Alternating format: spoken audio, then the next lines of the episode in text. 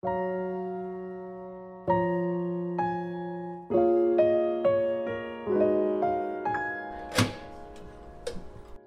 峰有一间熊本木屋，建筑的木材全都是从日本熊本县运送而来。走进小木屋里，从一楼到二楼，隔音效果很好，只要打开窗。你就能听见里面和外面声音的差别。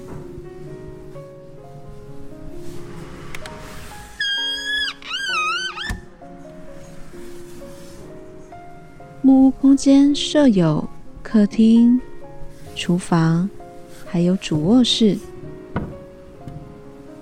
总代理的涂美珠老师说，主卧室地板特别使用了手工榻榻米。榻榻米承载的是他忘不了的儿时记忆。拉开滑轨式的木质落地窗，眼前是一片自己亲手打造的小花园。这是熊本木屋，有着浓浓的原木香，还能看见。和大自然共处的疗愈生活，认为木屋浪漫的不切实际吗？也许接下来你会发现木屋的奥妙哦。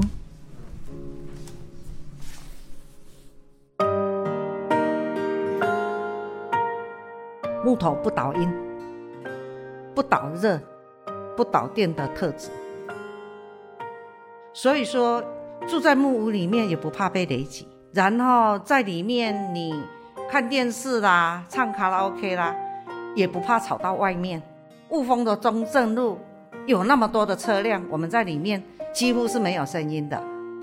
我们这个原木屋从这一个热度的传递，除了玻璃之外，木头是不会导热，所以它有冬暖夏凉特质。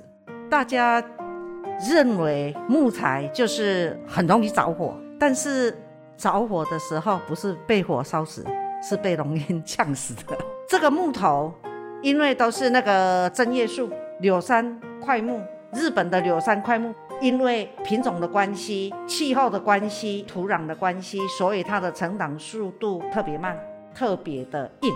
盖好的时候几乎全部都好了。我们这个没有油漆，也没有其他的塑化材料去装潢。当它的那个燃烧速度，一分钟是零点八 mm，烧了三十分钟才二点四公分这样子。它要去扑火也很快，然后也没有浓烟，所以相对是相当安全的。这是迷失。反而阿西房或者什么其他的房子，比如说钢骨的，最危险的时候是当着火的时候，它是塌下来的，那个才是真正危险的。啊，结果是错误的观念，认为铁不怕火。好，这刚好是相反的。木屋对于防火反而是最安全的。大家最担心是白蚁问题，湿气让木头发霉，发霉之后就长白蚁，白蚁来咬这一些有营养的木头。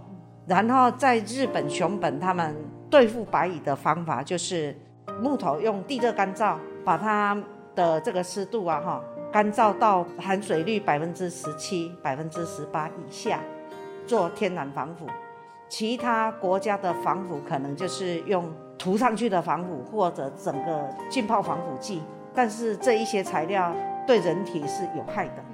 以人为本嘛，你住着木屋，你是为了健康来住木屋，所以说为了省钱而去用化学材料来这样伤身体，这样好像是本末倒置。日本它的设计哈，它的设计就是你你来看一下。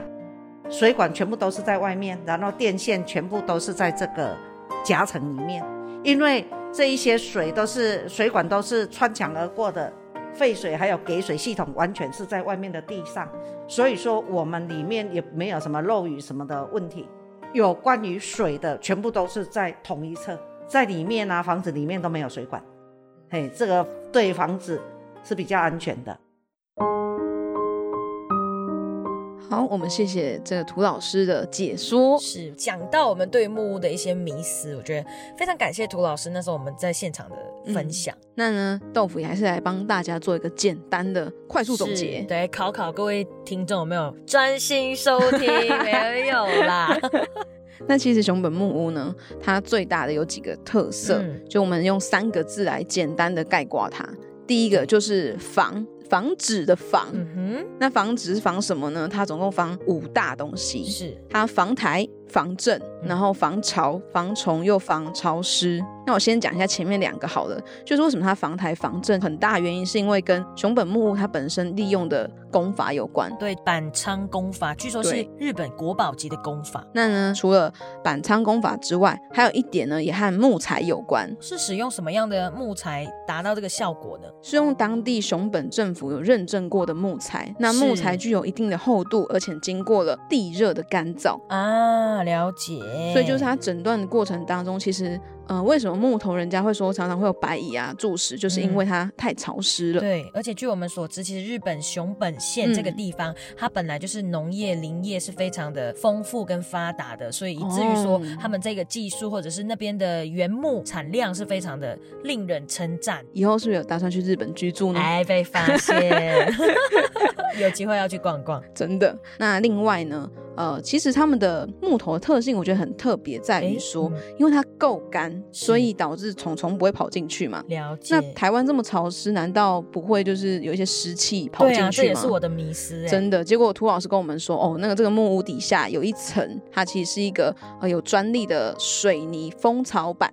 哦，因为木头如果过于潮湿，主要的原因是因为它直接和地面接触。是，那如果你中间隔了一层水泥，那这有点想象是大家在电锅里面蒸东西的时候，如果你想让上面的东西跟下面的电锅之间隔一个板子，大家就不会过于潮湿，不会闷住了。啊，对对对对，这让我想起之前烤电锅没有善用那个层蒸架的时候，我把我包子整个给烤焦、烤烂的那个 噩梦。哦，原来是这样子异曲同工之妙。对对对，有一点像是，反正大家可以这样子想象，木屋就是上面在蒸的东西。了解。那那个水泥的隔层板就是那个隔层，电锅之间的隔层。如果它有就是隔起来，那通风性就会更加。是。木屋的寿命也会延长，不会过于潮湿。那这也有解决到我的疑惑。我想说，台湾这么潮湿，对呀，真的不会有虫虫跑进去跟烂掉吗？对对对，是没错的。第二个代表字就是盖。听说这个木屋啊，它盖房子，如果是女生也可以。就是一个人独立的完成，当然涂老师很好笑，他跟我们说最好是两个人还是更有效率的。对啊，我们讲求效率，所以大家如果哎最低最低的人手的话，两个人就可以完成这一个简单的熊本小木屋。哦，而且据说它的建材是不是属于也是环保建材的？哦，对。因为它整个过程里面，它不需要像刚才，比如说我们烘干，它是用地热，它也不是丢进可能工厂里面去进行烘干，而且同时就是它的建材，为什么我们刚刚有提到一进去就充满了就是很多的木头香，是因为它外面并不会有增加可能防水的涂料啊等等的。也不会去进防腐剂啦。如果呃，这个可能有建筑业的同学们，也许知道科普一下。对对对对对对啊！我觉得这真的是完全体现出整个木屋会呼吸的那一种感觉在，因为它就从它的原理跟它的特色，其实就能够带出来。没有错。那第三个字，嗯，是益，有益无害的益。哦，OK。木屋有一个很神奇的研究。呃，有一个日本大学，对，然后听说，就是如果你住在木屋里面的话，你常常去吸收这些木头啊、柳杉的香气跟触摸，可以帮助提高免疫力。哦，人家就是说养生啦，对啊，吸收分多精，接触大自然的感觉。对对对，哎，这样子的话题就让我很好奇，说那。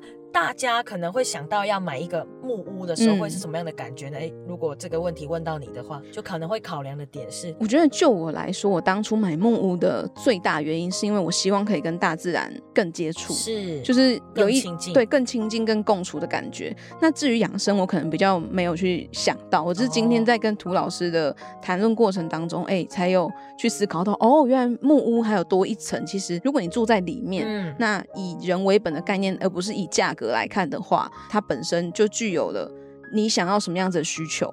那你就去有点像是克制化，对。属于你专属的木屋。哦，因为你的空间要怎么配置，其实就跟建造一个理想家有很大的关系啦。那你看它从头到尾又有一点像是环保的那种绿建筑的木材，嗯中间也不会有污染啊，还是说它会用那种防腐剂啊，就是如何住得更安心，似乎变成了在居住这个课题上面，真的是一个新的收获哎、是，我觉得今天的呃了解整个过程，我们在雾峰来到熊本会馆听涂老师跟我们分享，我觉得涂老师是一个非常有职人精神的，嗯这可能是跟他与日本的缘分文化有相关的影响，或其实他的协议里面也有了满满的职人精神动。手做的那种概对，念，因为在涂老师跟我们分享的过程当中，我们稍微跟各位听众懒人包一下，其实从小到大，涂老师就所谓的女汉子，人家这样、哦人家会这样子形容啦，这个形容词就是会嗯带头主动做，可能在动手做的过程里面找到很多的实验的精神啊等等的、嗯这样子的一个特质的人，以至于在可能某一次的建筑展览里面，嗯邂逅了一个传说中的榻榻米。传说中的吗？对对，因为在涂老师的形容里面，他就是对榻榻米是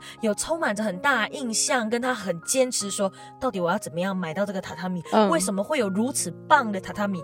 这让他想起他小时候成长的过程。哦那其实这个要跟大家分享，其实也是因为这样子的一个坚持的心啊，让这个熊本会馆后来才会促成，因为他为了榻榻米哦，直接飞奔到日本的熊本县，然后促成了后面的所有的拥有，比如说独家的代理权，对熊本县熊本会馆的这个代理权，然后来到了台湾，然后建造了在雾峰里面，我觉得算是一个很有趣的一个小木屋。嗯是这个前情提要，这个故事真的是一匹布那么长，有机会可能打成文字，可是其实网络上应该也看得到了。对，应该有不少报道。那如果听众们对于这个熊本木屋，或者说对于这个板仓功法啊，还是你想要住得更安心是，到底什么叫做会呼吸的木屋？你想要了解更多的话，欢迎大家就是来到雾峰的熊本会馆看看，他们也有 FB，所以大家也可以上网搜寻。对喜欢一路行进的朋友，相信你们应该都已经关注订阅了吧没？还没订阅关注的话，赶快订阅起来。那如果你是用 Apple Podcast 收听的话，也别忘了给我们一个五星的评价哦。也记得要去找涂老师聊天哦，涂老师对是一个真的非常乐于分享的人。我们在这个节目最后最后呢，也要非常感谢涂老师呢，愿意跟我们分享关于他经营这个熊本会馆的故事，跟他自己的一些创业企业家的精神跟嗯点点滴滴。谢谢大家收听，我们下次见。拜拜。